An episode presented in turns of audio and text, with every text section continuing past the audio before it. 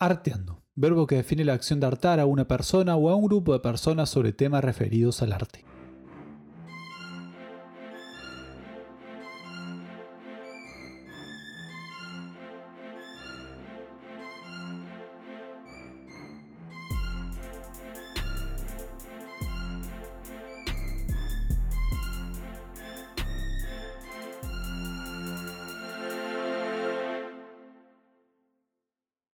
Bienvenidos a este nuevo episodio surrealista de Arteando. Como habrán visto en el título, hoy vamos a hablar del surrealismo. ¿Quién alguna vez nunca escuchó hablar del surrealismo?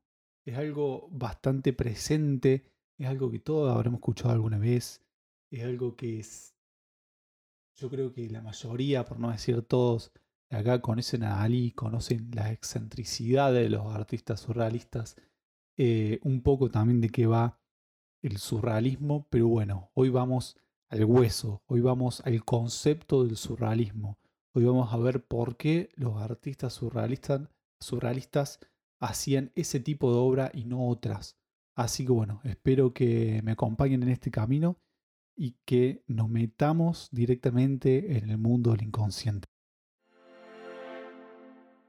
Bien, vamos a comenzar de lleno con el episodio de hoy. El surrealismo se originó en Europa hace 100 años, o sea que fue en 1920 que comenzó a gestarse el movimiento surrealista, principalmente en la ciudad de París. Etimológicamente hablando, surrealismo viene del francés surrealisme, usando como prefijo la palabra sur, que significa sobre, seguido de realismo, o sea que quedaría sobre el realismo. ¿Qué quiere decir esto? Pongamos un poco más de contexto y entremos de lleno con la base del surrealismo. 1920 supone una época post Primera Guerra Mundial, una Europa destruida y creo yo también un hartajo de la gente con respecto a la guerra, sedienta de otro tipo de noticias u otro tipo de realidades. La gente de esa época no necesitaba el realismo. Si el realismo era una mierda, guerra, muertes, destrucción, empezar todo desde cero, es lo que hoy pasa más o menos, con el COVID.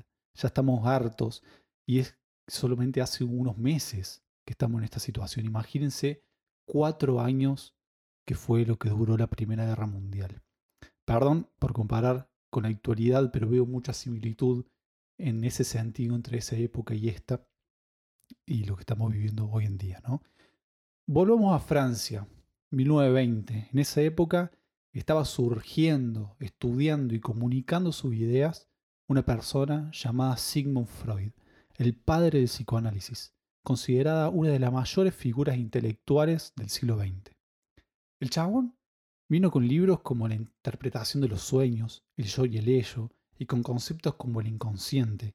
O sea, imagínense el voladón de cabeza que le pegó a la sociedad de la época y en particular a los surrealistas. Los surrealistas se basaron mucho en los conceptos de Sigmund Freud para tratar justamente de entender la mente, el inconsciente, los sueños y plasmar las ideas más puras posibles. Con puras me refiero a hacer obras en que la razón no entra. La razón es algo que aprendemos. La razón es algo que nos lleva a decir esto sí o esto no. El surrealismo no quería eso. Buscaba mostrar las imágenes tal cual como salían del inconsciente. Todo muy bonito hasta acá. Pero ¿cómo hacemos para entrar al inconsciente? Bueno, los surrealistas adoptaron una técnica para esto llamada automatismo. El automatismo, principalmente usada por los dadaístas a principios del siglo XX, o sea, años antes del surrealismo, que en otro episodio vamos a estar hablando de los dadaístas, porque están muy interrelacionados entre el dadaísmo y el surrealismo. Cuestión que el automatismo fue usado por los dadaístas, después fue adoptado por los escritores surrealistas. Tenemos que tener en cuenta que el surrealismo empezó desde la escritura y después se fue ampliando hacia la pintura, hacia el cine y otro tipo de cuestiones. En la escritura le llamaban escritura automática. Y luego fue adoptada justamente, como decía, por los pintores surrealistas. O sea que el automatismo no fue inventado por el surrealismo, pero le venía re bien, porque era una técnica que te ayuda a acceder al inconsciente, que es lo que ellos estaban buscando. Pero ¿qué es el automatismo? El automatismo es un método de producir arte en el cual el artista suprime el control consciente sobre el proceso de producción, permitiendo que el inconsciente tenga gran influencia. Una de las bases del automatismo es el inconsciente predomina y domina.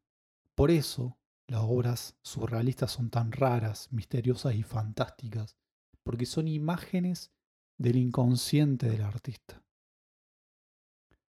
Entonces, la conjunción de estos elementos, como son la posguerra, la psicología de Freud, el automatismo y la locura de los artistas, permitieron que el surrealismo sea uno de los movimientos artísticos más influyentes del siglo XX.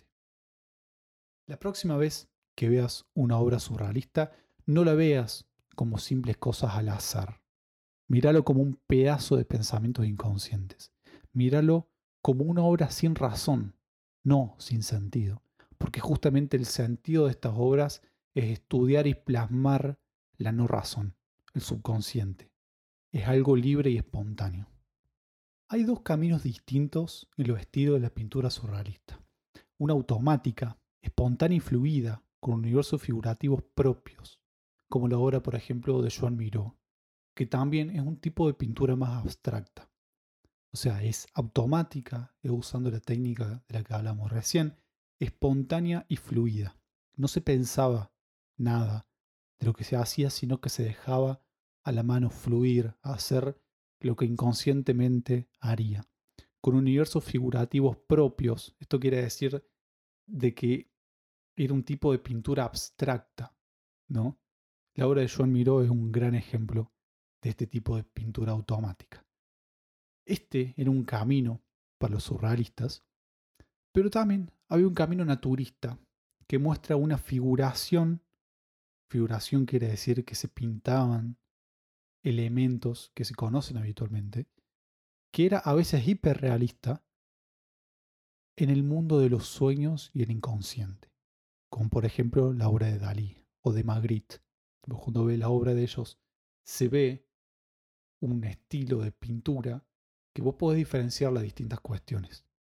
Entonces había dos caminos, un lugar más abstracto en el cual el artista creaba su universo hasta figurativamente su universo y otro en que los artistas plasmaban a lo mejor sus sueños en pinturas, pero con cosas que podemos reconocer. Como se notara, para ser un artista surrealista en esa época, había que cumplir con ciertas cuestiones para ser considerado un surrealista. André Breton se ocupó de escribir el manifiesto surrealista. Un manifiesto es un texto que explica cuál es el sentido del movimiento, cuál es el fin y por qué se hace, entre otras cosas. Voy a pasar a leerle un fragmento del primer manifiesto, porque se escribieron dos, eh, uno en 1924 y el otro un par de años después. Voy a pasar a leerle un fragmento del primer manifiesto surrealista escrito por André Breton. Y empieza así. Pensemos que esto está escrito en 1920, era otro tipo de cultura, otro tipo de, de cuestiones, ¿no? Y arranca así. Ordenen que les traigan con qué escribir. Después de situarse en un lugar que sea lo más propicio posible a la concentración de su espíritu, al repliegue de su espíritu sobre sí mismo, entren en el estado más pasivo o receptivo que son capaces prescindan de su genio, de su talento y del genio y del talento de los demás. Digan hasta empaparse que la literatura es uno de los más tristes caminos que llevan a todas partes. Escriban deprisa, sin tema preconcebido. Escriban lo, lo suficientemente deprisa para no poder refrenarse y para no tener la tentación de leerlo escrito. La primera frase que se les ocurrirá por sí misma ya que en cada segundo que pasa hay una frase extraña a nuestro pensamiento consciente, que desea exteriorizarse. O sea, acá hay una clara explicación de cómo se preparaban y producían sus obras los escritores surrealistas, en este caso escritores, pero transfieren esto también a la pintura, al cine, hasta la creación de muebles. Hay unos muebles de Dalí que son fantásticos. Eh, que ellos pensaban que el inconsciente deseaba exteriorizarse a través de este tipo de ejercicios automáticos, por así decir, en el que la persona era simplemente un medio para que las ideas se manifiesten, para que se exterioricen, como dice el, texto. Hablamos mucho de, los artistas surrealistas hombres, como Salvador Dalí, Max Ernst, André Breton, René Magritte, Joan Miró, Man Ray, Yves Tamguy, Paul Klee, André Masson, entre muchos otros, que tienen obras espectaculares y su devoción por el surrealismo es magnífico.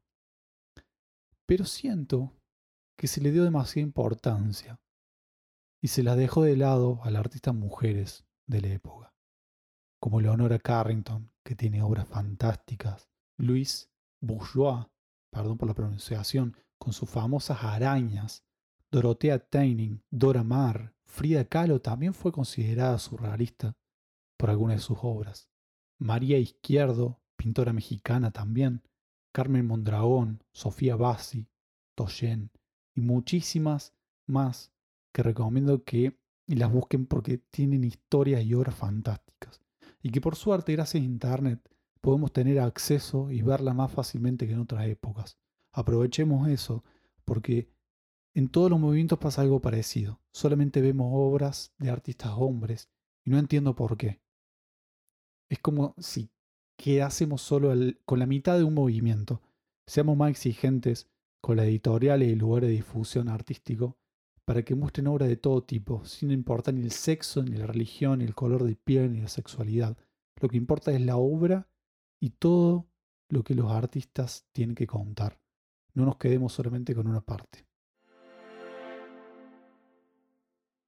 Bueno, estamos llegando al final de este episodio. Espero que hayas aprendido algo. Espero que te haya surgido un poco de curiosidad y que hayas buscado alguna obra surrealista para ver mientras te hablaba. Hay obras de todo tipo. Hay, como dije, escritos, pinturas, cine y muebles también que son, o sea, fantásticos. hay de todo tipo de, cuestiones para ver acerca del surrealismo, que hasta hoy en día sigue teniendo influencia y hay artistas surrealistas, obviamente con otro tipo de, de mirada, o sea, un tipo de evolución del surrealismo de esa época, pero siguen siendo obras fantásticas.